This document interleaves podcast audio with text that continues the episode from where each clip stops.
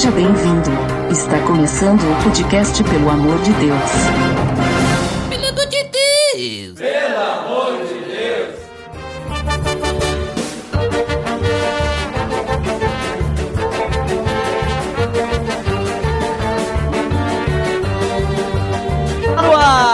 Amor de Deus, episódio número 22. Eu sou Ed The Drummer e o que a gente vai falar hoje é a verdade. Porque eu estou aqui com o Botega novamente aqui comigo. Fala aí, Botega. Opa, boa noite, galera. Espero não falar nenhuma mentira hoje. Botega sempre me acompanhando, né? Só que hoje, Botega, nós não estamos sozinhos. Veja só. Não estamos sozinhos. Nós não estamos sozinhos. Ah, a gente não estava sozinho antes também, sempre estamos com Cristo ao nosso lado, mas dessa vez estamos com mais gente. Nossa, que profundo que você Ah, é, né? Já comecei bem. Mas hoje nós temos aqui uma equipe de convidados. Vou dizer sim, só uma palavra pra ti, Botega. Hum. Os caras que são profissionais, Pessoal hein? de peso. Profissionais da podosfera, hein? Os caras são bons.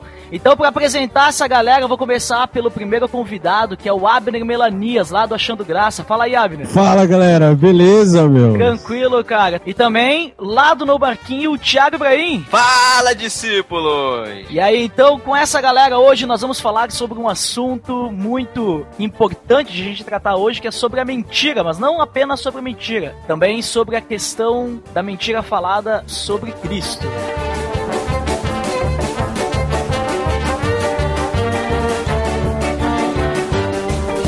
Tá beleza, Edson!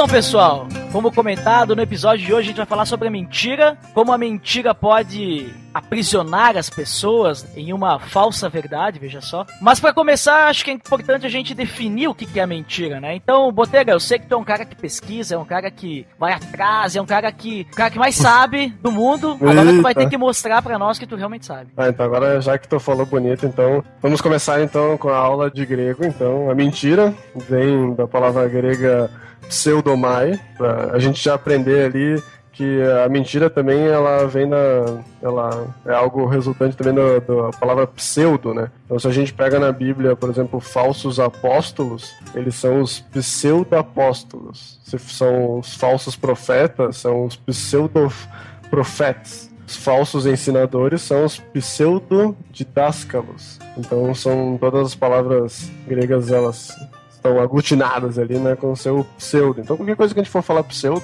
né, então se a gente dizer que a gente está reunido, então a gente está pseudo reunido, né, porque cada um está no lugar do Brasil aí. E algo que eu gostaria de resumir sobre a mentira, para mim, é, é o início dos problemas, né, algo que foi o nosso primeiro problema como ser humano, né, foi a gente acreditar na mentira da serpente. Para mim, a mentira ela se resume nisso, né, como o início dos problemas. Então, beleza, Botega. Essa aí é a definição. Mas então, vamos tentar entender. Então, ali tu comentou sobre a Bíblia, né? Tu comentou já sobre a serpente. O, o que, que a Bíblia comenta, assim, sobre a mentira? Quem é que pode dizer alguma coisa aí sobre a mentira que tá na Bíblia? Ou sobre a questão da verdade? Que a mentira seria o contrário da verdade, né? A primeira mentira, na verdade, que a gente vê na Bíblia é. A gente vê lá no Gênesis, né? Que é a serpente pegando as palavras que Deus tinha dito para o homem e distorcendo, né? E entregando na mão de Eva no- de uma maneira que ela engolisse. Então a serpente foi talvez a primeira mentirosa. Primeira, vamos dizer, o primeiro personagem bíblico a, a falar uma mentira. Então, de certa forma, a mentira seria tipo um engano. É quando a gente quer distorcer uma realidade, alguma coisa assim. Exato. Pra mim seria uma, seria uma boa uma boa definição de mentira. o contrário da verdade, o que é falso, né? E a Bíblia também comenta, se a gente parar pra pensar sobre a questão do pai da mentira, né? Que seria o diabo, no caso, né? Eu peguei aqui lá em João 8, que Cristo tá falando sobre. Ele fala antes até que ele é a verdade, né? Até depois a gente pode tocar nesse assunto. Ele é a verdade, a verdade liberta, né? Mas ele comenta lá em João 8, a partir do versículo 44, por aí. 43, 44. É, por aí que ele tá falando que pros fariseus lá ele tá explicando e eles estão dizendo quem que é o pai e tal, essas coisas assim. Jesus diz assim, né? Vocês pertencem ao pai de vocês, o diabo, e querem realizar o desejo dele. Ele foi homicida desde o princípio e não se apegou à verdade, pois não há verdade nele. Quando mente, fala a sua própria língua, pois é mentiroso e pai da mentira. Uhum. Então eu vejo assim, Raul Seixas falava que o diabo era pai do rock, ele tava enganado. o diabo é pai da mentira. É, é interessante esse trecho aí. Uh, eu peguei um trecho até das Institutas de João Calvino, lá no primeiro volume. Se vocês quiserem acompanhar, aí abro o capítulo 14 dele, né? É que eu tenho isso, né, cara? Eu- essas coisas aí. Se vocês quiserem, depois eu passo o PDF pra vocês. Né? Ah, é. Uh, então ele foi homicida desde o princípio e não se firmou na verdade. Ou seja, Deus não, não criou Satanás como o pai da mentira, mas sim ele não se firmou na verdade, né? O que, que fala ali no, nesse João 8, né? Eh, vindo a fazer que era próprio da sua natureza ser o pai da mentira, né? Então, talvez alguém pode pensar errado, dizendo que Satanás sempre foi uh, mentiroso, ele foi desde o princípio assim, né? Mas não, né? Deus não criou um ser mau, né? Ele criou um ser bom, mas que ele não se firmou na verdade, não quis permanecer nesse, nesse estado e ele, na sua própria natureza distante de Deus, se tornou o que hoje a gente está abordando como pai da mentira. Né? É interessante essa coisa de definir a mentira como sendo uma distorção da realidade, que leva a alguns entendimentos do que a gente sente ou percebe hoje, por exemplo. É, E aí é uma coisa gente até, até abrir aqui, que é a seguinte: a mentira seria um desvio moral ou de caráter, ou ela é atrelada a alguém de fora? E esse alguém de fora é uma intervenção de, de repente demoníaca. É, se eu minto, eu estou. É, é algo dentro de mim que está fazendo com que eu distorça a realidade, ou é algo de fora? Então é um problema pra mim quando é colocado dessa forma pra entender, sabe? Porque geralmente se coloca como pecado é algo externo, entendeu? Como se fosse a culpa do diabo que me faz mentir. E, e tem uma pode ter uma outra visão sendo da pessoa, de um desvio moral, de caráter mesmo, né? Quando Adão pecou, toda a natureza, toda a raça humana automaticamente foi contaminada pela, pelo pecado. Então a gente pode entender que o pecado ele começa na nossa natureza. A gente não men- a gente não passa a ser mentiroso a partir do momento que a gente comete, a a partir do momento que a gente fala a primeira mentira. Mas a gente mente porque na verdade a nossa natureza ela é mentirosa. É isso que a gente precisa Ah, entender, tá. Abner. Porque, por exemplo, é, é- é isso interessante porque os advogados, por exemplo, distorcem a realidade conforme a sua linha de defesa ou de ataque, né? Ou de, de promotoria, no caso. Por isso tô Pseudo-verdades. é, então, essa questão é muito delicada, né? Porque, por exemplo, se, é- se faz parte do discurso, é só de um discurso ou ela faz parte de mim? Entende o que eu quero dizer Uhum, quanto à distorção entendo. da realidade? Entendo, entendo. Quando você fala em distorção de realidade, quando, quando, quando sempre que se fala de mentira, eu lembro de um comercial muito famoso da Folha de São Paulo. Não sei se vocês já- conheceram, já viram. É, de repente vale a pena até linkar aí no post. Link no post. É, ele Nossa, fala primeiro que link no post aí. o final, o final da propaganda diz o seguinte: é possível dizer um monte de mentiras contando só a verdade. Bah, já venci, hein? Então, quem tiver, quem tiver oportunidade, clica no link, vê aí o vídeo, vocês vão entender que o que, que significa distorcer a realidade usando números, até fatos, mas tudo isso para tornar algo. Talvez eu acho que até foi exatamente mais ou menos o que a serpente fez com, com Eva lá no Éden. Né? É, mas tu pode linkar isso também na tentação de, de Cristo, né? De Cristo, Quando, perfeito, cara, perfeito. quando Satanás foi tentar ele, ele usou verdades, usou a palavra de Deus mesmo, mas usou ela de formato eh, que não era realmente da forma que deveria ser usado, né? Usou para realmente levar uma mentira a Cristo, né? É. É, é só, só um incômodo mesmo, no sentido de que você define algo sendo de fora, sendo que a, da, da onde surge, entende? É, como é que surge uma, uma mentira? Porque você coloca tudo como, obviamente, a gente sabe que quem isso, tudo isso tá, é Satanás através da Uhum. serpente. Uhum. Ok, mas como é que isso, de alguma forma, como é que eu disparo uma mentira, entendeu? Aonde que ela nasce? De Ela onde nasce que no- ela vem? Ela É- nasce é- no meu é coração, que- né, cara? O próprio Então. Cristo diz isso. É porque existe uma visão é, de alguns evangélicos que é um demônio que sopra no seu Concordo, ouvido e é, que é, você eu sei. tá falando Foi o algo. cão de- que botou pra nós beber. É, exato. Que, é-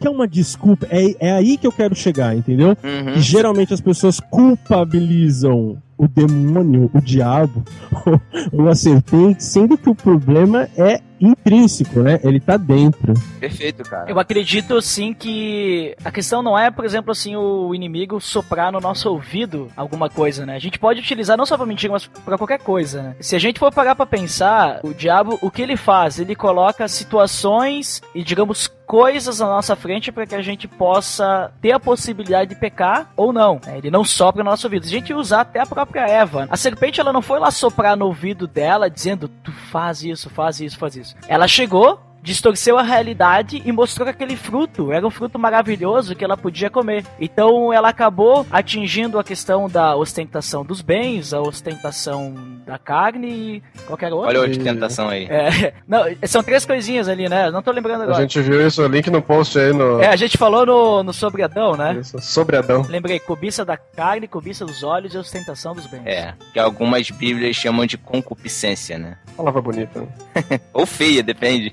Mas então, ela, a serpente simplesmente colocou lá. E Eva que tomou essa decisão. Então acho que assim como o Tiago falou, é uma coisa que vem do nosso coração. O diabo, ele até coloca ali as situações, ele quer, através do mundo corrompido, ele quer fazer com que nós caiamos na tentação, né? E só quem toma a decisão é nossa. Só para concluir, cara, o que o Abner falou, acho que faz todo sentido. E o próprio é, escritor, é, Tiago, lá na carta dele, fala isso, né? Tiago 1, 14 15 fala assim: ao contrário, cada um é tentado por sua própria cobiça, quando esta o atrai e seduz. Então, esses desejos fazem, fazem com que o pecado nasça e, quando ficar maduro, produz a morte. Então, assim, cada um é tentado por sua própria cobiça. É, então, ali, para continuar ali a, a parte de antes, então ele é completamente inclinado para o mal, para irracionalidade, para cometer a falsidade que acompanha o mal extremo, né? Um trecho do do Gruden aí que eu agora estou vou começar a colocar todos os meus trechos do Gruden que eu Gruden não sei se vocês conhecem o, o livro de teologia sistemática. E também gostaria de lembrar de um trecho de Atos que eu acho que é um dos trechos mais interessantes sobre a mentira sobre Ananias e Safira que mentem sobre ter vendido todo o terreno ou não né? Que caem seco no chão ali na frente do, do, dos caras né? Eu acho que esse é um, é um dos trechos mais bonitos, digamos assim, da, sobre a mentira, né? Algo que realmente é, eles foram tentados pela sua própria é, arrogância ali deles, sobre eles quererem ser diferentes, né? O egoísmo deles de não querer é, ser igual aos outros ali, de aqueles trechos eles tinham que dividir ali as posses né, com as pessoas e quiseram manter uma parte para ele. É que no fundo, no fundo toda mentira ela nasce do egoísmo, né? Sim. Se você for pensar direitinho, eu acho que talvez todo pecado, né, nasce do nosso egoísmo, nosso senso de justiça própria. E quando a gente quer se defender, a gente acaba mentindo, talvez, ou quer, quer levar vantagem de alguma forma, a gente acaba mentindo. Será que sou só eu que pede para que o Espírito Santo faça o mesmo atualmente, sim? Quando alguém começa a mentir, cara, dentro da Aí- casa de Deus. eu- Aí você, ah, mas aí tem que Eu tô Espírito pedindo Santo justiça, falar, eu sou começar, mal, né? a começar por mim, né, cara? Falar assim, né? E aí tá uma boa pergunta, por que que isso não se perpetua, assim? Que era um caso é, isolado para que a gente aprendesse, é uma coisa pedagógica? É, o- o- Cara, eu, eu vou, te, vou te dar uma resposta muito boa, não sei. Boa. Não faço a mínima ideia.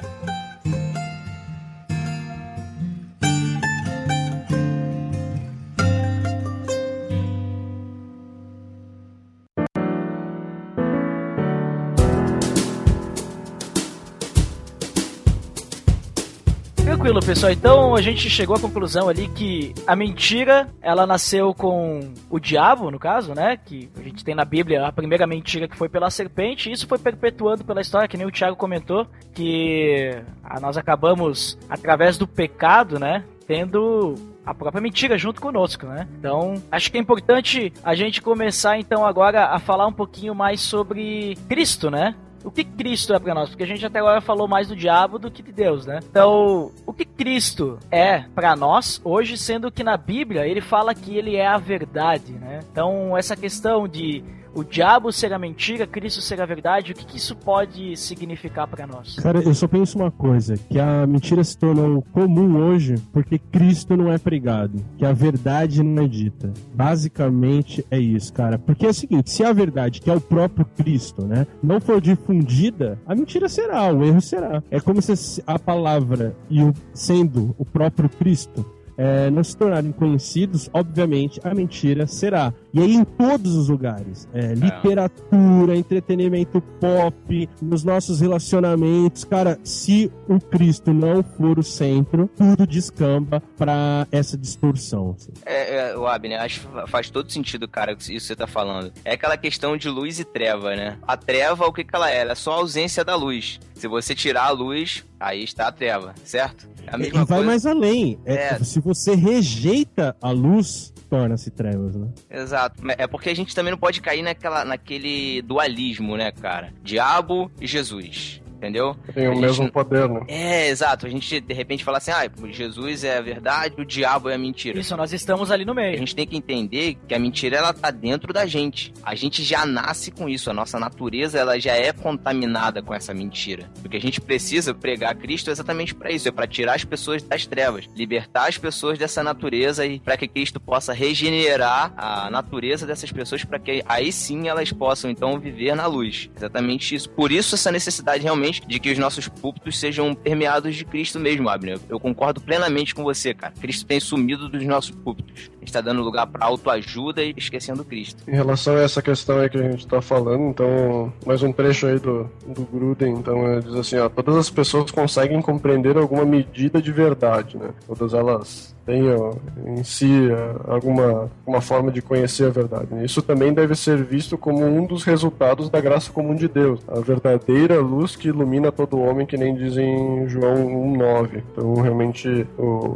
conhecimento uh, provém da verdade, né? A mentira retira isso, tornando a gente burro, ignorante, né? Sem o conhecimento do que, que é realmente a verdade, né? Essa, digamos, iluminação que seria, a gente pode resumir como uma graça comum a todas as pessoas que elas têm a forma de seguir essa alguma verdade, né? Elas, elas conseguem distinguir essa verdade, né? Elas conseguem distinguir a, a Deus, né? Como a gente vê em Romanos. Né? Então, realmente, quando a pessoa ela realmente foge disso, eu, eu vejo que é de forma deliberada, assim, uma forma realmente que a pessoa quer, ela aceita isso como, como certo, né? É, eu entendo o que você está dizendo e eu acho que dá para explorar até um pouquinho mais, no sentido de que, assim, uma das grandes mentiras que foram é, colocadas para nós enquanto evangélicos ao longo do tempo, né, foi que um dia a gente começou a pensar assim, são, por exemplo, aquele tipo de oração pedindo para que Deus afaste de nós o sofrimento,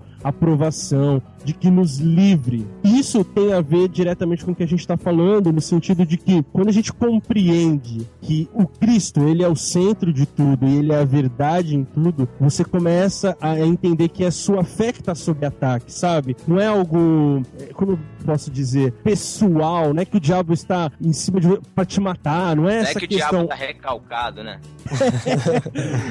é, cara, é que assim, ele vai conseguir aos poucos mirar na tua fé e como é que ele faz isso? Colocando a distorção da palavra. Quando o Cristo não é pregado, qualquer é, interpretação bíblica pode ser dita, sabe? Alguém pode falar, ah, mas eu sinto, eu acho que é isso e, e não volta para o básico que é a palavra, que é o próprio Cristo, que é o seu testemunho. Então acho que tem a ver com, com o que a gente está falando, assim, não de opor, obviamente, o Cristo ao diabo ou a Satanás, enfim, mas é, de enaltecer essa qualidade em Cristo, sabe? Dele ser verdade. Essa questão de interpretação, cara, que você falou é muito importante, de usar trecho da Bíblia para manipular as pessoas e contar mentira para as pessoas. É, dizem, né? Dizem por aí que não, não sei se tem algum escritor famoso algum pensador cristão que falou isso, eu não, não sei, mas eu já ouvi as pessoas falando que a Bíblia é a mãe de todas as heresias, né? E assim, Até o diabo usou a Bíblia pra, na tentação de Jesus. É Ele pegou trechos da Bíblia e manipulou para tornar aquilo, vamos dizer assim, bonito para Jesus poder aceitar. Então é, é, esse é o cuidado da, que a gente tem que ter realmente, de sempre passar tudo pelo crivo de Jesus Cristo, né, cara? Sempre pensar assim, poxa, é, será que Jesus iria pensar exatamente dessa forma? Uma tecla que eu sempre tento apertar, digamos assim, é, é o conhecimento ele tem que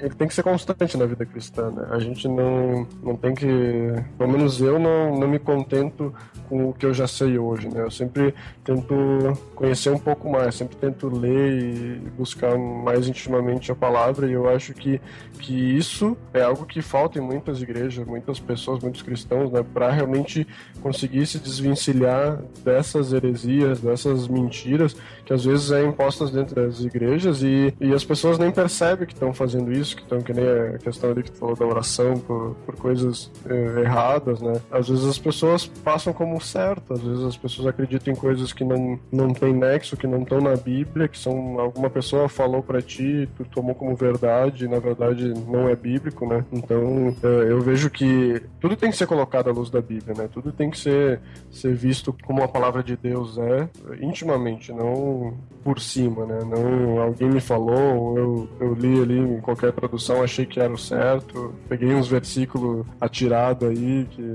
me disseram que era isso, né? É, como diz a música dos Arrais, né? O assim diz o Senhor e não eu acho que. É. Pois é, quando o Boteca falou sobre o conhecimento de Deus, é, imediatamente, cara, veio na minha mente a questão de conhecer a Deus implica necessariamente relacionamento com Deus. E isso tem diretamente a ver com o que a gente tá falando, vou fazer uma analogia pobre até, mas só para entender, quando eu, eu sou casado tal, tô com a minha esposa num jantar ou em alguma, entre amigos, cara, eu tenho que me policiar se eu tô dizendo algo exageradamente. Por quê? Porque a minha esposa me conhece conhece. Então ela sabe o que é a verdade ou não. Com Deus, cara, funciona da mesma maneira. Ele nos conhece tão profundamente que nós deveríamos ter essa coisa de, puxa, Deus, eu estou diante de Deus, eu não poderia exagerar nada aqui. Eu estou mentindo, é melhor eu recuar, sabe assim? Só que a gente conhece a Deus como um ídolo, como alguém que a gente vai adorar durante duas horas num final de semana. Não como um pai que você se relaciona, não como algo íntimo.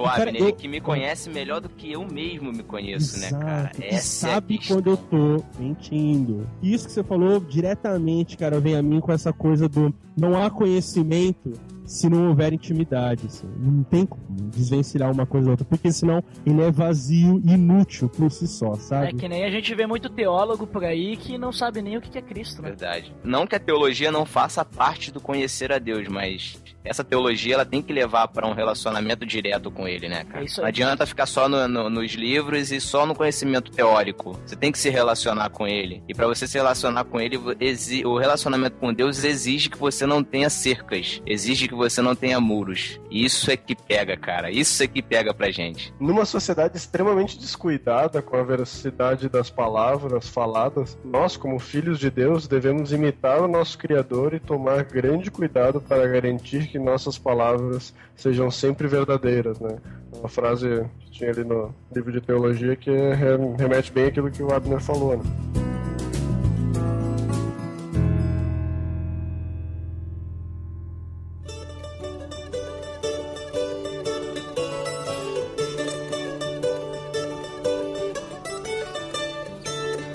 Essa questão do testemunho, né? Até que o Abner comentou. Não só a questão da mentira, mas a questão de a gente dar um bom exemplo. Vocês acham que pode ser relacionada com a mentira? Por exemplo, deixa eu explicar. Digamos assim que eu estou numa roda de amigos e as pessoas sabem que eu sou cristão. Em tese, eu tenho que exalar esse Cristo que tem dentro de mim, certo? Se eu, nessa roda de amigos ali que eu estou agora, mesmo que eu não minta, mas eu dou um mau testemunho, eu faço alguma coisa coisa errada, faça algum pecado, alguma coisa assim, indiferente de qual for, vocês acreditam que isso pode ser uma mentira sobre Cristo? Porque ao invés de eu estar falando do Cristo que é, que habita dentro de mim, eu estou falando de uma coisa que ele não é. Porque, digamos assim, em vez de, por exemplo, eu tô nessa roda de amigos, eles estão no WhatsApp, que nem a gente tava comentando eh, em off aí. Aí eles estão trocando algumas fotos tal que a gente não deveria estar olhando. E eu tô participando disso. Eu tô participando, achando que é bom e tô compartilhando também. E eles sabem que eu sou cristão. Que Cristo que eu tô passando pra eles. Eles vão pensar, olha só, Cristo gosta desse tipo de coisa também. Até porque se a gente parar pra pensar, cristão significa um pequeno Cristo, né? Então, que Cristo que eu tô passando pra essas pessoas? Não acho que é uma forma de mentir também, sendo que Cristo é a verdade. Eu, eu acho que o que você está falando, acho não, é certeza que o que você está falando é, tem ligação direta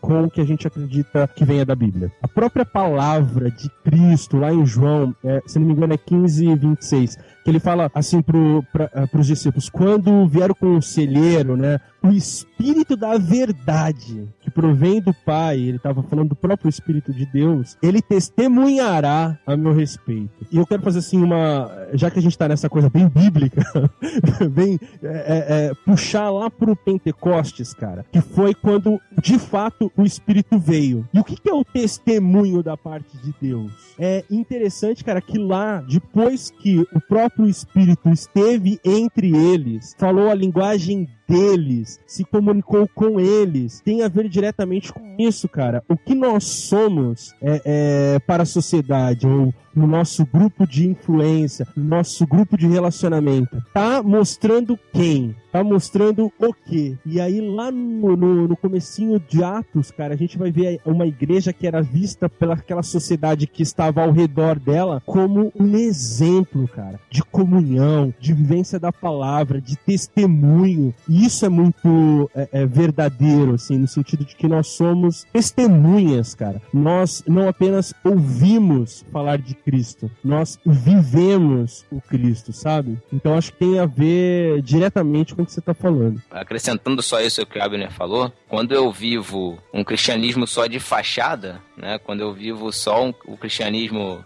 quando, quando, na verdade eu vivo dois pensamentos, né? Eu na verdade estou mostrando que eu não sei realmente quem eu sou. A palavra de Deus me diz, ela me mostra quem eu tenho que ser, quem Deus quer que eu seja. E quando eu não vivo aquilo que Deus quer que seja, eu passo a ser uma mentira. Eu passo a ser aquilo para o que eu não fui feito para ser. Então, assim, quando eu não vivo aquilo, não vivo uma vida que condiz com aquilo que eu acredito ou que eu digo acreditar, eu tô, na verdade, vivendo uma, uma vida de mentira. Mas o mais impressionante é que o testemunho, por exemplo, que Pedro dá depois do Pentecostes, depois que o Espírito efetivamente se manifesta entre eles, não é falando sobre uma manifestação, não é falando sobre uma experiência que ele teve com Deus, mas ele proga o próprio Cristo. E é isso que a gente está falando aqui o tempo todo em relação à mentira, em relação à verdade. Pregue o Cristo, porque a experiência própria, o que você vive, ela pode ser distorcida, ela pode. Ela não é a verdade, é uma experiência apenas. O que, que é a verdade? É o Cristo. Esse sim deve ser pregado. E o pior disso tudo é que esse mau testemunho, digamos assim, quando a gente acaba pregando uma mentira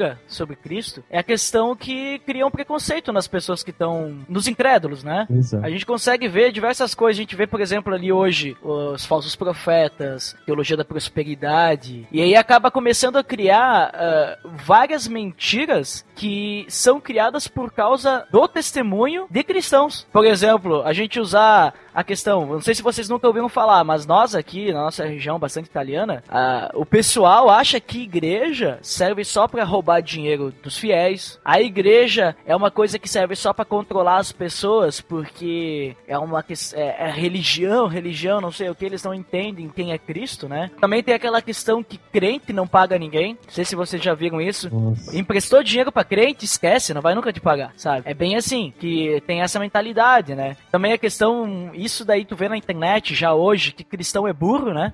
Porque o cristão não se pergunta, não se faz perguntas lógicas, porque acredita acredita num livro que em um Deus que não existe, coisa assim. Então são várias coisas, são mentiras que a gente vê por aí que elas acabam aparecendo justamente muitas vezes por causa do exemplo que, a gente, que nós cristãos damos por aí, né? Ou mau exemplo. Isso, mau exemplo seria, né? Mas não à toa, Ed, não foi uma sugestão, mas o imperativo de Jesus foi fazer discípulos, é, fazer pessoas iguais a Cristo. Então, é, pessoas iguais a Cristo têm um testemunho ilibado, são pessoas que, que são chamadas na situação de crise. É, o que nós temos ensinado hoje na- nas nossas igrejas, infelizmente, é, essa má fama que nós levamos não é à toa. Ela não se trata de uma perseguição, se trata de um do Uma que constatação. nós- uma constatação. É, Obviamente, ó, gente, eu tô falando é, de uma forma geral, não tô falando Claro, generalizado. coisas que. Óbvio, né?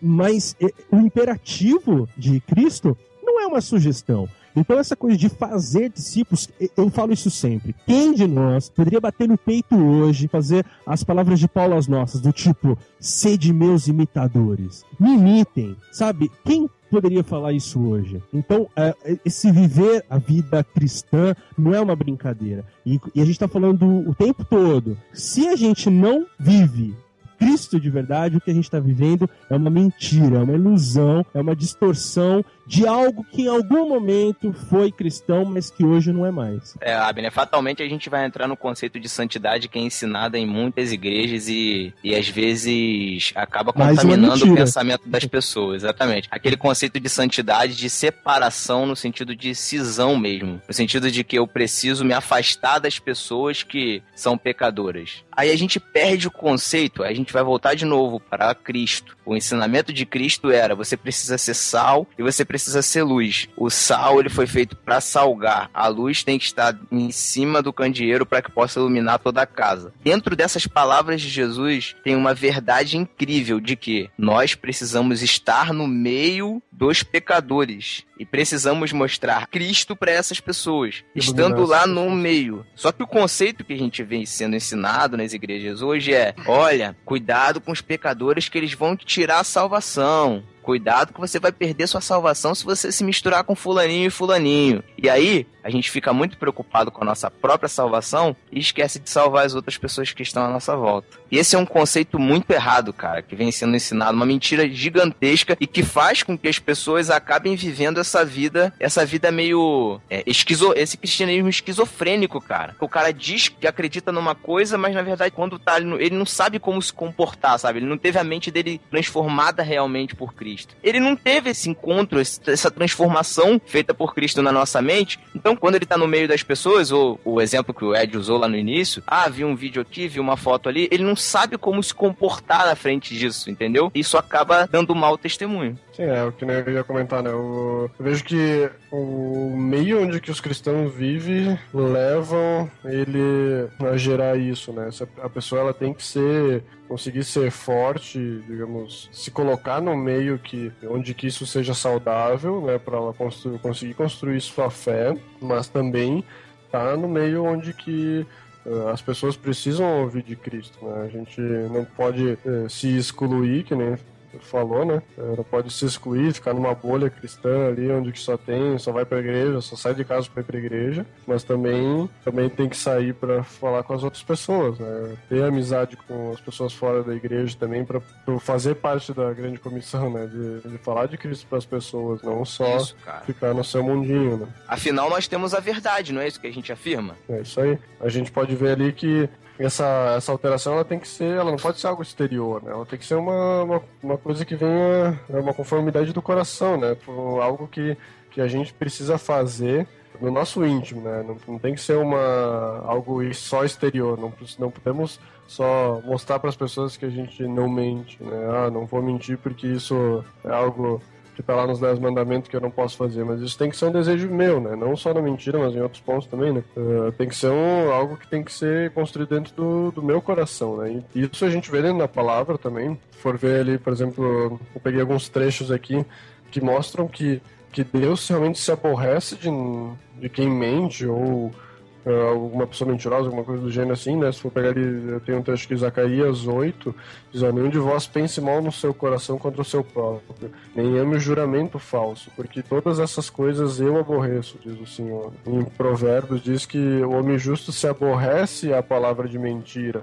Em Salmos ele diz aquele que é agradável a Deus, de coração fala a verdade. Então, se tu for pegar ali, né, Jesus falou que os dez mandamentos eles não tem que ser exterior, né? Se tu for pegar todos esses trechos, tu vai ver que, que realmente uh, o cristão ele precisa conhecer a, a palavra para mudar o seu interior, não ser mais uh, vestido novo homem, como diz Paulo, para realmente viver num mundo que é que é difícil, né? Não é fácil de tu conviver com todas as pressões que a gente tem ao redor, das outras pessoas, do maligno e, enfim, de tudo que a gente tem comentado aí, né? Só comentando também, tem uma coisa importante pra gente falar, que até o pessoal tava comentando antes, essa questão das mentiras que falam dentro das igrejas mesmo, né? Tem uma meia verdade, eu digo meia verdade porque ela tem uma verdade, ela é uma verdade, só que ela é distorcida para ser usada como desculpa muitas vezes. Que é a questão que a gente ouve falar, aquele velho ditado que a igreja é lugar de doente. Não sei se vocês já ouviram falar isso. Já, já ouvi já. Então, assim, as pessoas usam esse, esse comentário, igreja é lugar de doente, para dar desculpa. Ah, nós somos pecadores mesmo. Nós, ah, nós vamos pecar mesmo porque nós somos pecadores, somos doentes. Só que eles não entendem que aquilo que tu comentou, Thiago, é a verdade, entendeu? Que a questão é o seguinte, a pessoa ela é nova, ela tá lá no mundo, ela é um doente. A igreja é o hospital. Então, ela é recebida recebida na igreja, a gente tem que receber, indiferente da doença que ela esteja, e ela vai ser curada aí. Né? Ela vai ser curada espiritualmente, para depois ela ser renovada e ela estar saudável para cuidar de outros doentes. No momento que ela está saudável, ela pode estar na igreja, que é o lugar de doente, mas só que ela não está mais doente. Ela tem que dar o seu bom testemunho lá fora, né? Então, muitas vezes a gente vê isso, ah, porque nós somos pecadores. Sim, nós somos pecadores. Nós vamos errar. Mas só que se a gente ficar sempre com essa desculpinha que nós somos os pecadores, a gente não vai buscar uma intimidade com Deus para que o Espírito Santo possa estar vivendo mais forte dentro de nós para que a gente não cometa os erros que a gente comete normalmente quando a gente está afastado de Deus. Eu acho que por isso que a gente tem tanto mau testemunho por aí, a gente tem tanto preconceito quanto a palavra Cristo, né? Ultimamente não é nem só a palavra evangélico, a própria questão de Cristo já tá, já tá tendo preconceito por aí. As pessoas elas ficam com o pé atrás quando ouvem falar em Cristo Cristo, ouvem falar em igreja, ouvem falar em Bíblia, porque elas pensam que é só uma questão de fazer uma lavagem cerebral. Até só para comentar mais uma coisa, tem uma questão que eu já ouvi falar várias vezes e é uma coisa que choca a gente, de pessoas que estavam na nossa congregação, né, e saíram dizendo assim: "Ah, porque as pessoas aqui dentro, elas não têm diferença nenhuma das pessoas lá fora. Elas são praticamente iguais e até piores, porque elas sabem o que elas estão fazendo errado e continuam fazendo. Elas não buscam uma uma, uma melhora, entendeu? É claro que a gente, cada um tem suas dificuldades, mas é, é isso que a gente tá passando para as pessoas lá fora, entendeu? É isso que a gente tá demonstrando, que a gente não tá se esforçando, parece. Então eu acho que precisa de uma forma de a gente tentar voltar para Cristo, voltar para a verdade e começar a demonstrar, olha, eu errei aqui, mas eu tô vindo falar contigo porque eu sei que eu errei e eu quero consertar isso aqui. Aquele momento, vamos usar mentira como exemplo, aquele momento lá eu te contei uma mentira, eu vim aqui falar contigo porque eu sei que eu menti, eu não deveria ter mentido e o correto é, a verdade é essa, entendeu? Eu acho que isso não se faz hoje. A questão de ir pedir perdão pra uma pessoa, sabe? A questão de arrumar o erro. A gente pode até errar em algum momento, mas se a gente não arrumar o erro, a gente tá andando no caminho do inimigo, não no caminho de Deus. Acho que faz todo sentido, cara. É, e a gente chega à constatação de que a gente tem na igreja pessoas que não foram convertidas de verdade, né? Que elas só aceitaram fazer parte de um grupo social. Porque é bacana. Porque é legal, porque tá na moda e não se converteram de verdade. Por quê? Porque a, a principal característica de um convertido e a conversão verdadeira é o arrependimento aquele cara que se arrepende, verdadeiramente, ele se arrepende todos os dias. E a marca da igreja, a marca dos evangélicos, dos cristãos, né, verdadeiros, deveria ser o arrependimento. Deveria ser aquele reconhecer do erro e reconhecer o erro e batalhar por melhorar, por ser uma pessoa diferente, ser uma pessoa melhor. Claro que não com seus próprios esforços, né? Claro que através do Espírito Santo.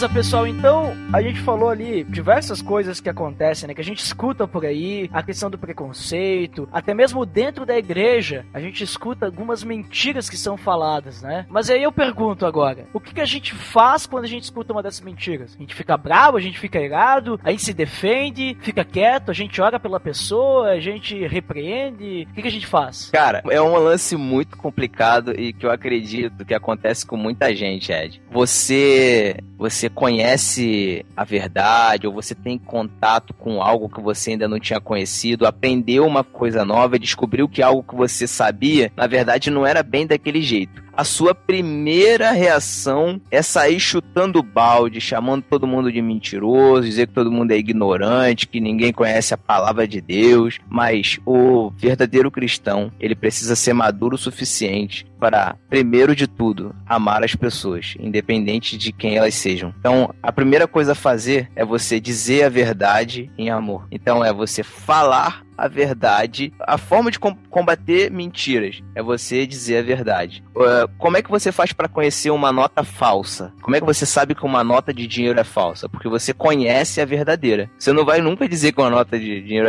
é, é falsa se você não conhece a verdadeira. Então você primeiro precisa conhecer. Então é ensinar as pessoas a verdade em amor. Assim você vai estar combatendo as mentiras. Dessa forma que eu penso. Como o Thiago fez o uso da palavra e baseou bem a, a defesa ou o que fazer, eu queria ir para o modo mais prático assim. Existem algumas situações que não existe uma resposta pronta para dar. Do tipo, existem pessoas que criaram para si uma vida ou um estilo de vida tão mentiroso, tão é, desconexo assim da realidade que essas pessoas ficaram a viver um, um mundo à parte. É, qual que é o nosso papel nisso tudo? Ir lá e dar um tranco, fazer a pessoa pegar no tranco, ou ir lá e destruir cada parede que ela edificou, assim? Eu não sei se talvez o caminho é, seja esse, assim, do confronto direto. Essa coisa de se você ama mesmo alguém, você deve optar sempre pelo caminho da, da correção com zelo, com cuidado, uh, com o anseio daquela pessoa tire as escamas dos olhos, sabe? Até pelo fato fato de tu não pisar no caniço rompido, né? Que nem dizem, ó. Exa ah,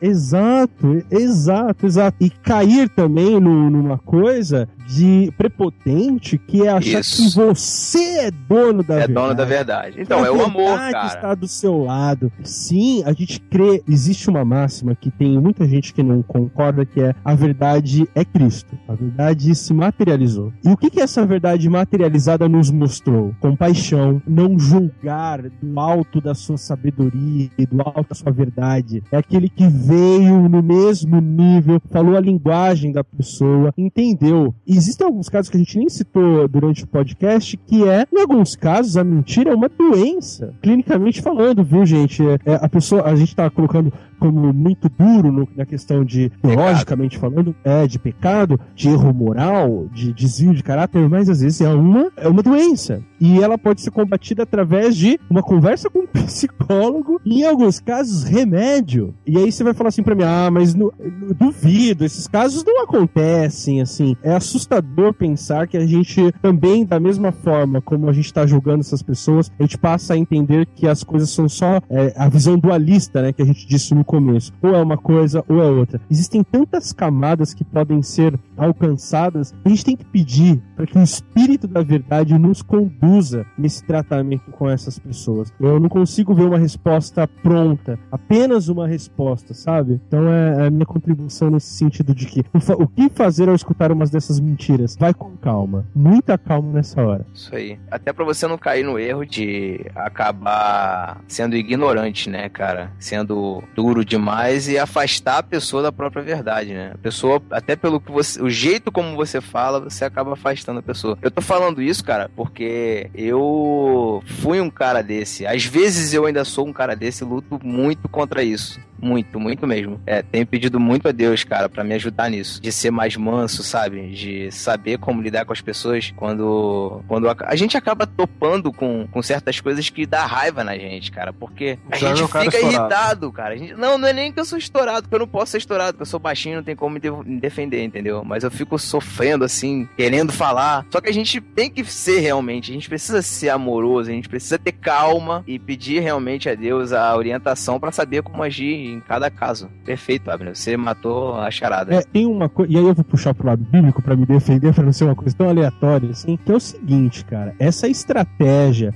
de você ir com muita calma nessa hora é do próprio Cristo. Sabe aquela coisa assim, ó, Deus é espírito e é necessário que seus adoradores adorem em espírito em verdade? Essa grande verdade foi dita para uma mulher, numa conversa, numa conversa de um Cristo, mesmo sendo tão sábio, e por isso mesmo tratou aquela mulher de que forma? Apontando os pecados dela, apontando o que ela tinha de ruim? Não, muito pelo contrário. Muito pelo contrário. A outra, por exemplo, aquela outra máxima, é, Deus amou o mundo de tal maneira. Para quem foi dito isso? Para uma pessoa, num contexto de diálogo. Então é o relacionamento, Cristo, né, cara? Relacionamento, é, nos ensinando. Eu acho que assim, tudo que a gente tem falado, para mim assim, tá tão claro, gente, que tá se encaixando de uma maneira tão perfeita é, a condução dessa nossa conversa aqui para isso. E a pergunta que o Ed fez ali no começo, nem a pergunta, o incômodo dele de ah, ah, o Cristo, a palavra, até a própria palavra Cristo não tá chegando direito nas pessoas, ela já tá chegando com, com vários filtros errados. Claro, porque sabe quem né? é culpado disso? Somos nós. Porque a gente tá é, com do alto da nossa santidade, sabedoria e cristandade, a gente aponta o dedo, quer falar onde tá o problema. Cara, menos. Vamos conversar com pessoas, vamos dar as respostas na hora que as perguntas forem feitas, não antes. Porque você esfregar o Cristo na cara das pessoas é a coisa mais fácil de fazer. Esperar que as pessoas perguntem, é, exponham suas dúvidas, as suas, talvez, desconfianças, é ali que você vai chegar com jeito, sabe? E talvez no momento em que você não esteja nem tão preparado, né? Exato, porque a vida não são as duas horas que a gente passa na igreja adorando. A vida se faz de relacionamento, pegando a condução, falando com as pessoas do seu trabalho. Nós não vivemos, e aí, falando de novo de mentira, uma ilusão de que o momento e, a- e o local perfeito para que Deus se manifeste seja numa reunião de ah, duas horas com todas as pessoas bonitinhas, ah, desinfetadas do pecado. Muito pelo contrário, o Deus que nós acreditamos se manifesta entre nós, por meio de nós, das situações mais incríveis, como conversar com uma mulher na beira de um poço ou na fila do banco. Uma mulher que tinha cinco maridos. Não importa, não importa. Para o Cristo, isso não era importante naquele momento. Exatamente. Existe uma verdade que se... tanto é que olha que maluquice, né? Que impressionante. Os adoradores adorariam em espírito e em É verdade. verdade. Então, assim, na conversa, olha como que ele introduziu isso. É, parece que é do nada a lugar nenhum, mas olha o que ele estava introduzindo. Então, a gente tem que ficar mais esperto. Se nossa vida é um testemunho, ora, tudo aquilo que a gente fala, tudo aquilo que a gente posta, tudo aquilo que a gente, na, na nossa ligação é, com as pessoas, com os nossos familiares, tudo está sendo pregado, entendeu? E se está sendo pregado errado, a culpa é só nossa. Perfeito. É, até achei o trecho que, que eu tava procurando antes, que é Romanos 2,24, que diz, Paulo diz, o nome de Deus é blasfemado entre os gentios por causa de vocês, né? Que é que resume bem Ah, essa, essa nossa questão. Porque É. olha o testemunho que aquela igreja dava, né? Uhum. É, dentro da própria igreja, com, com vários problemas de, de, de desvio de caráter, de moral, enfim. E dessa questão da mentira, a gente conseguiu ver, tipo, dois tipos de mentiras aí que a gente tá discutindo, né?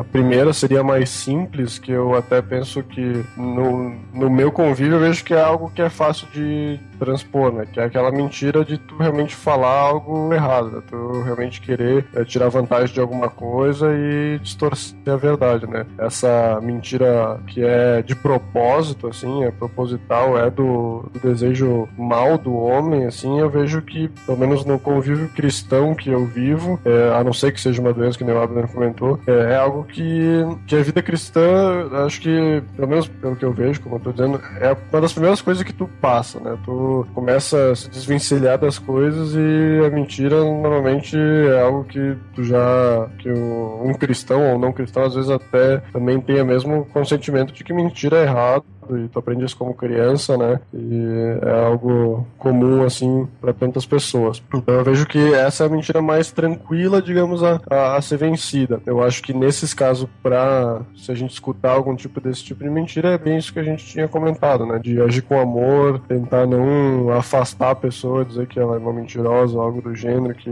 tá deturpando alguma coisa, enfim, né? Agir uh, de forma como Cristo agiu, com longanimidade, né? Ter uma, a, essa paciência para realmente receber essa pessoa e tentar explicar para ela o que, que ela está fazendo. E eu vejo também pelo outro lado, que a gente também comentou, é a mentira que está imposta na sociedade, né? Que está tá ao nosso redor. Essa eu vejo como uma mentira mais complicada da gente combater, né? porque como a gente conversou várias vezes ali de o que às vezes a gente vê dentro da própria igreja como doutrinas mentirosas ou talvez coisas que no mundo as pessoas têm como verdade e a gente sabe que é mentira, né? Como a gente concorrer com isso, né? E esse tipo de mentira a sociedade, a minha resposta seria a Bíblia, né?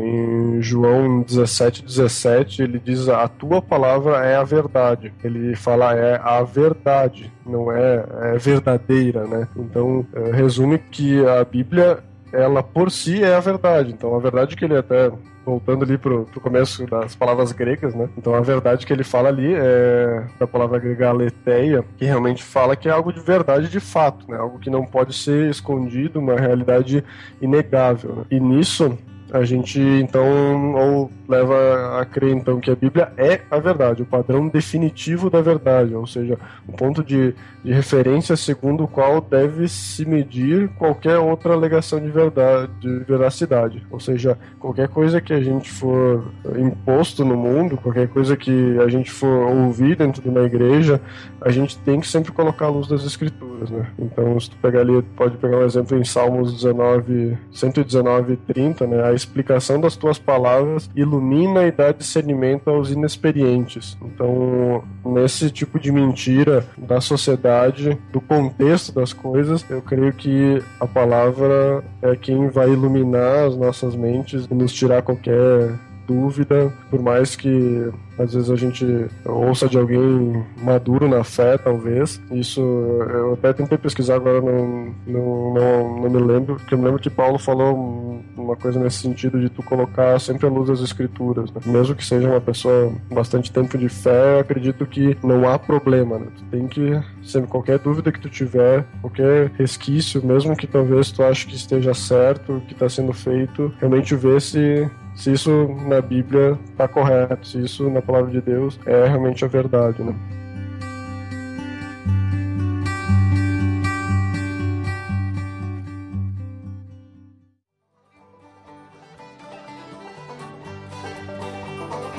Isso, pessoal. Então a gente comentou hoje então sobre a mentira, né? Até como o Botega comentou antes, parece que a gente achou dois tipos de mentira, mas indiferente dos tipos de mentira, a mentira a gente vê que é uma coisa oposta à palavra de Deus, que é a verdade, né? Então a gente viu que Cristo é a verdade, a Bíblia também é a verdade, e a mentira ela tá onde anda o inimigo de Deus, o diabo, né? Então, que a gente possa estar tá buscando sempre as escrituras para estar tá entendendo qual que é a verdade perante cada situação, que a gente não fique alienado a escutar alguma coisa de alguém e achar que aquilo é verdadeiro, como a gente vê muitos falsos profetas por aí, a Bíblia comenta que a gente tem que estudar, né, a própria palavra de Deus para não ser enganado pelos falsos profetas.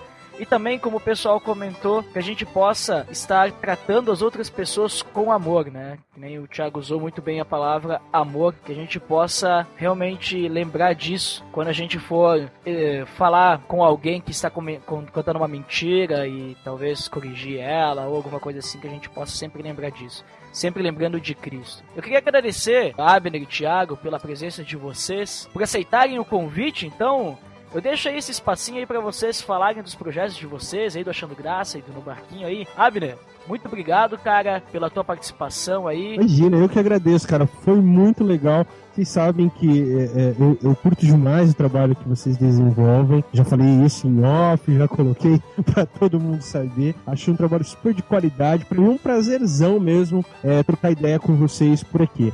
Bom, se a galera quiser, entre lá no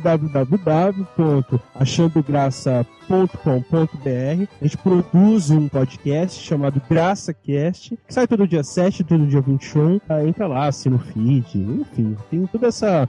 Tem textos, tem vídeo da gente. Agora tem o vlog, né? Pois é, cara. A gente chama humildemente de videocast, porque a gente não sabe fazer muito bem ainda, mas é uma forma de estar mais perto da galera também, é, testando uma outra ferramenta. Enfim, dentro do site do www.achandograça.com.br você encontra todas as formas de nos acompanhar e acompanhar o trabalho que a gente está fazendo. Mais uma vez, brigadão aí por vocês terem me convidado e sigam com o ótimo trabalho de verdade que vocês têm feito. Eu achandograça.com.br ali, no caso, como a Xuxa dizia, é graca, né? Pois é, cara, tem essa. Tem, a gente tá. É, é graca.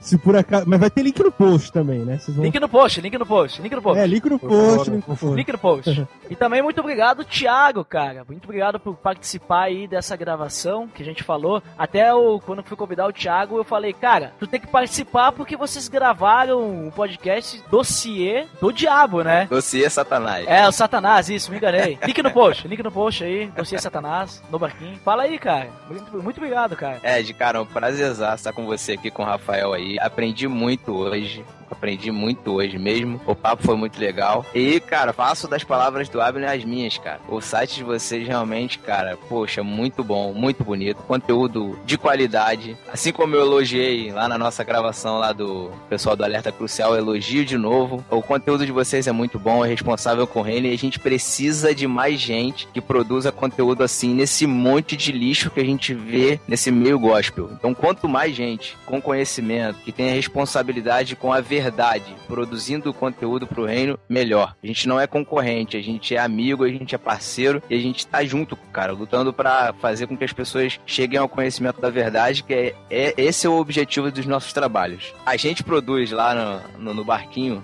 você acessa no barquinho.com. Os ouvintes aí do PADD que não conhecem ainda o nosso, nosso humilde site, nossa embarcação, acessa lá no barquinho.com. A gente tem dois podcasts. O podcast principal do site, que é o podcast no Barquinho, que é produzido por mim, pelo Pedro e pelo Matheus. E também temos um outro podcast que é chamado A Deriva, que é um projeto um pouco diferente do que vocês estão acostumados a ouvir. É um podcast audiodrama que tem no máximo 10 minutos. É, são textos dramatizados. Você entra lá, você pode assinar o feed e acompanhar o trabalho do podcast, o A Deriva. Sai todo dia 5 de cada mês. E o No Barquinho, que sai todo dia 15 e todo dia 30.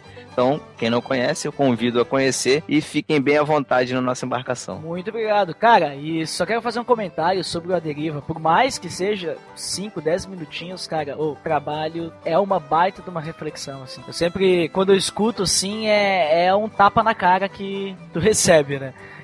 E o bom é que tu pode indicar para pessoas que não são cristãs também, né? Perfeito, perfeito. É um bom podcast para apresentar para aquela pessoa que nunca ouviu falar de podcast. Então, assim, trabalho do Chico Gabriel e do Thiago André Monteiro, produção é deles. Os caras estão com a corda toda e estão empolgadaços. Isso é muito bom. Que nem diga o Chico Gabriel, então, se Deus quiser, amanhã, dia 5, no ar, então, um novo episódio do A Deriva. Isso aí. Muito obrigado, pessoal, então. E a gente fica por aqui. Então, até daqui 14 dias, né? Porque 15 eu estaria mentindo. Um abraço.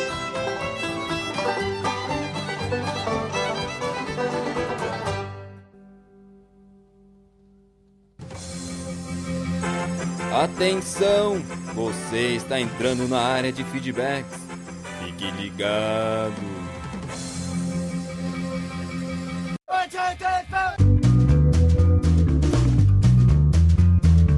Estamos então na área de feedbacks do Pelo Amor de Deus. Novamente, como sempre, Dandeco. Opa, nós aqui. Dandy de aqui comigo, mítico. Pá, e essa semana, cara, tá sendo uma semana muito difícil. E Nossa. acredito pra ti também, porque nós estamos resfriados. Estamos resfriados. Todo mundo notou que você escutou minha voz. voz tá, tá assim, ó. É, você deve ter escutado minha voz um minuto atrás e ela estava perfeita. E a- quer dizer, perfeita não. Ela só não estava do jeito que está. E nesse um minuto, o vírus do resfriado, da gripe, veio até mim e eu já estou assim. Nossa. É, manda uma velocidade ultimamente. Passou pra mim, né? É, com a incrível rede da internet, os vírus estão muito rápidos. Sim. Mas então, Dandeco, antes da gente falar dos feedbacks, fa- fala aí sobre as nossas redes sociais e formas de contato. Cara, vamos lá de novo então. Rapidão. Nossa, só não tem contato. Olha, eu vou te dar um minuto, não, melhor, 42 segundos, que é a, resposta da vida, universo e tudo mais, para falar todas essas coisas aí. Vamos lá. Então tá, ao som do Pipe. Formas de contato. Facebook, curta o facebook.com barra oficial PLD ou acesse pelamordedeus.org.br barra Facebook. Tem também o Twitter, arroba underline PLD ou acesse pelamordedeus.org.br barra Twitter. Ou nos mande um e-mail para contato arroba pelamordedeus.org.br ou acesse o Fale Conosco no nosso site. Tem também o feed, que é só assinar o nosso feed pelo amor de Deus.org.br barra feed barra podcast. E assine também o iTunes e nos avalie pelo pelo amor de Deus.org.br barra iTunes. E você também pode nos encontrar no YouTube, no TuneIn, Podflix, Spotify, todos esses agregadores aí. Só nos encontrar lá. Não- e assim, ó, não esqueçam de comentar no iTunes lá. Deixa lá seu feedback no iTunes lá, Cinco porque estrelas. nós não temos nenhum até agora. Tu acredita Uhum. nisso, Dante? Lamentável. Eu acho que o pessoal tem que fazer esse agrado aí pra gente, né? É só ir lá, né? Acho, pelo amor de Deus, né? Tá, Estrelinha, né? Ó, gostei, Se legal, pá. bacana, acabou. E também, última vez que vamos falar sobre isso, o próximo eu já não vou mais falar mais. O quê? Sobre a Pod Pesquisa, acessem podpesquisa.com.br. Acaba no final do mês essa pesquisa, mas no próximo episódio eu não vou falar mais porque daí já vai ser na última semana e a finaleira se, se esperou pra última semana, por favor, né? Já deveriam ter todo mundo lá ido na Pod Pesquisa lá e respondido. Que é muito rapidinho, então Vai lá, responde a Pod Pesquisa, podpesquisa.com.br, rapidão. Então vamos lá sobre os feedbacks do episódio 21 sobre Noé, né? Tivemos vários comentários Nossa, aí. daqui a pouco a gente não vai mais conseguir ler os 100% de comentários. Nossa, porque são muitos agora, hein? Muitos. Mas todos esses comentários foram de, do pessoal da Podsfera brasileira aí, Podsfera cristã. E alguns aí de fanpages do Facebook. Então vamos lá, vamos pro primeiro aí, Dandeco. Quem que foi o primeiro que comentou? Bom, primeiramente gostaria de pedir desculpas, pois como estou resfriado, não vou ler com minha super voz. Uau! Vou ler com uma voz de quem está resfriado. Mas lá vai! O Edu Coquinho respondeu e Oi. comentou e falou o seguinte: O Edu Coquinho é lá do Massacrente. Massacrente. Isso. Che! Baixando! Muito bom o tema. Às vésperas da estreia do filme Noah, ouvirei e depois volto para comentar. É, não voltou pra comentar, né? Tudo Ah. bem. Estamos esperando ele voltar. Acho que ele, acho que ele foi, tá ainda escutando e não voltou. Que nem eu, que nem eu fiz a mesma piada lá no MassaCast 38, que eu gravei junto com eles os, os comentários de- do episódio de vilões lá. Né? Então eu gravei com eles, eu fiz a mesma piada que teve um cara que comentou lá e disse: Vou escutar e depois eu volto a comentar e não voltou. Ele não voltou. É. Mas beleza, próximo. Continuando, aí tem o Éder Carvalhos. Olha só que massa! Gostei muito desse episódio sobre a vida de Noé. Gravamos um podcast parecido com o que o Eduardo disse. E ele mesmo já recomendou. Valeu! Tenho certeza que aprendi bastante ouvindo vocês, mesmo tendo gravado. Abraços! O Ed lá do Alerta Abraços Crucial, mil. né? A do Alerta Crucial, tu viu que ele começou falando do Edu Coquinho, né? Olha só que massa, Sim. né? que engraçado a minha piada, né? O próximo, então, ele também faz parte lá do Alerta Crucial, né? Grava um podcast, mas ele também é lá do Se Liga Crente. Os dois próximos, né? Eu vejo eles postando no Se Liga Crente. Quem são? Bah, seria então o cara. Esse cara é o tal do Gabriel Martins.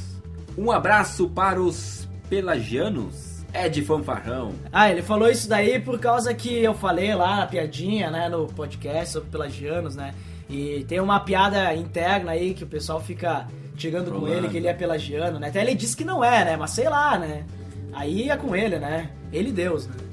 E quem foi o próximo? E o último foi o Lourival Gonçalves. Esse cara é famoso nos comentários. Cara, esse cara é da minha Não, terra não, natal, Bento Gonçalves. Nossa, até. Nossa! Parente do Bento Gonçalves. Parente do Bento Gonçalves. Ele, Nossa. esse cara é famoso nos comentários. Não no Pelo Amor de Deus ainda, né? Mas ele chegou no Pelo Amor de Deus. E ele escreveu o seguinte: Essa é a minha primeira vez, vejam só, por aqui, baixando. Nossa, esse cara, esse cara comenta todos os podcasts e ele está no Pelo Amor de Deus agora. Que honra. Sim, primeira que vez honra. dele. Que honra, não. Olha, que honra tê-lo aqui, Logval. Muito obrigado pelo seu comentário. Obrigado a todos que comentaram. Obrigado a todos que escutaram e não comentaram. Quer dizer, obrigado? Não, tem que comentar, né? Sim. Né? Se não comenta, pelo menos vai lá no iTunes e clica nas estrelinhas.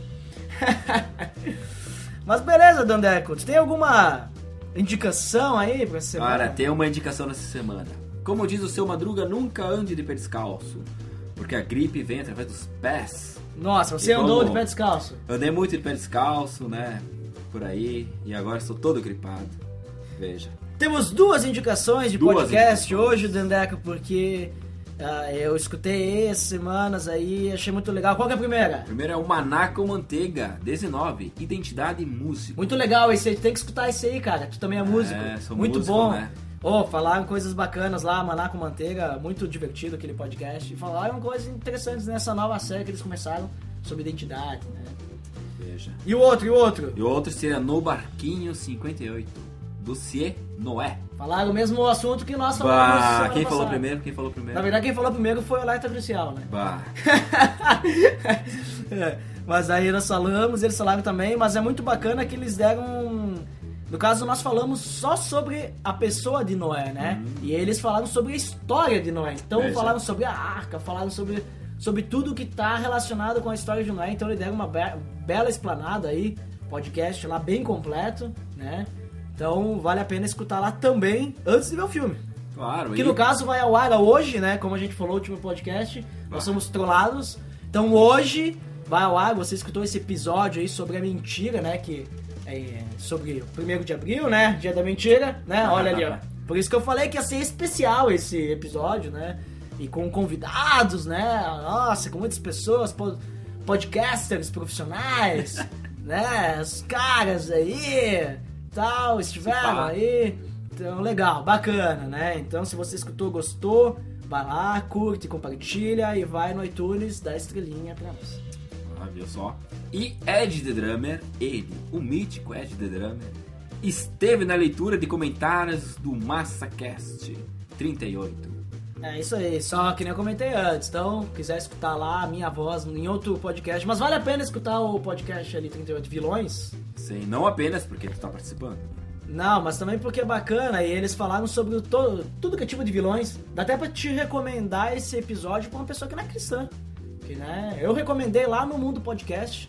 Olha lá, Coquinha, tá me devendo uma, né? Eu Recomendei lá no Mundo Podcast, lá no Comentadores, lá. Provavelmente no próximo episódio eles vão recomendar, né? Veja.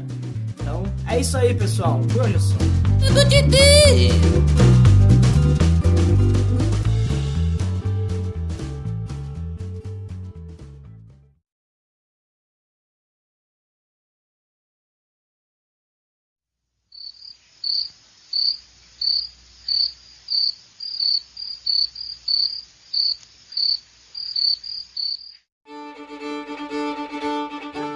Não, o Rio tem centro pra mim, o Rio tem um monte de bairro, mas centro eu nunca vi. Como é que funciona o centro? Ah, sabe por que eu falei centro, cara? Porque é que assim, os bairros ficam. Os bairros mais conhecidos, tipo Tijuca, Leblon, Copacabana, é, a gente chama de. Não é que a gente chama. É que elas ficam muito aglutinados na área central do Rio. Ah, Os outros, por exemplo, lugares como Belfort Roxo, nossa. que são os lugares mais é, distantes, você só acessa ou de barca ou pegando a linha vermelha, assim, e a É estrada. Ô, pesado. Abner, qual o bar que tu falou antes mesmo que tinha lá?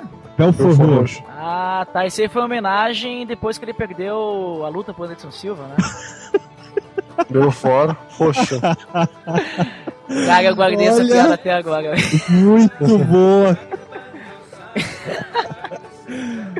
Que péssimo, cara. Que ruim. Que ruim. Não, é que essas piadas assim, eu sou profissional, sabe? Isso aí, pessoal. Muito obrigado então aí pela participação de vocês novamente. Prazer foi meu, cara. Foi, foi muito bom. É, espero não te dar muito trabalho na edição. Espero que. Não, cara, tranquilo. Eu tô- eu- o Botega, ele é um cara que ele fala muito, ah, né? Eu tenho que tirar tudo, né? Pô, Ia lá, pá, tomando bronca no ar. é, tô vendo, tô vendo. Vou ter que começar a me cortar. Ah, mas, Ah, cara, não, roupa suja se lava em casa, vício, né? Não, todo mundo tem seu vício de, de, é, de linguagem. Eu tenho falo muito meus, né também. Né? Ah, cara, é... Se for tirar tudo também, perde, perde a graça. Tem que deixar, às vezes, dar uma Tem que, tá- escorregada. tem que achar graça, né? Aí, vai. Ah, eu ia, eu ia falar isso aí, só que falou antes. Pô, fica aí o convite, né, Botega? Não sei se você já ouviu, é, vê lá, cara, dá uma olhada no nosso trabalho. É um investimento, assim, é investimento, a gente tem que pensar assim, investimento no reino, né? É, cara, mas deixa eu te dar uma dica. Te É. dar uma dica boa. Fica Anota dica. esse nome aí. Tascan D40. É muito e 40.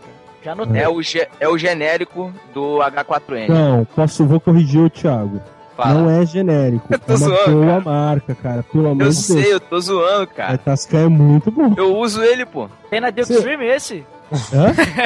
Tem na Duke Stream Não, esse? nem precisa ter aqui, cara. Custa 500 reais, eu acho. É, mas já tá mais em conta, né?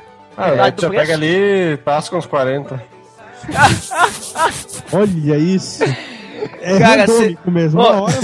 Vocês não sabem, mas eu tive que me segurar o episódio inteiro porque o papo tava tão profundo assim que eu não queria estragar, sabe? É, Não dava pra contar as nossas Não. Não, não dá, não dá pra botar piadinha ali no meio porque ia estragar. I'm gonna buy you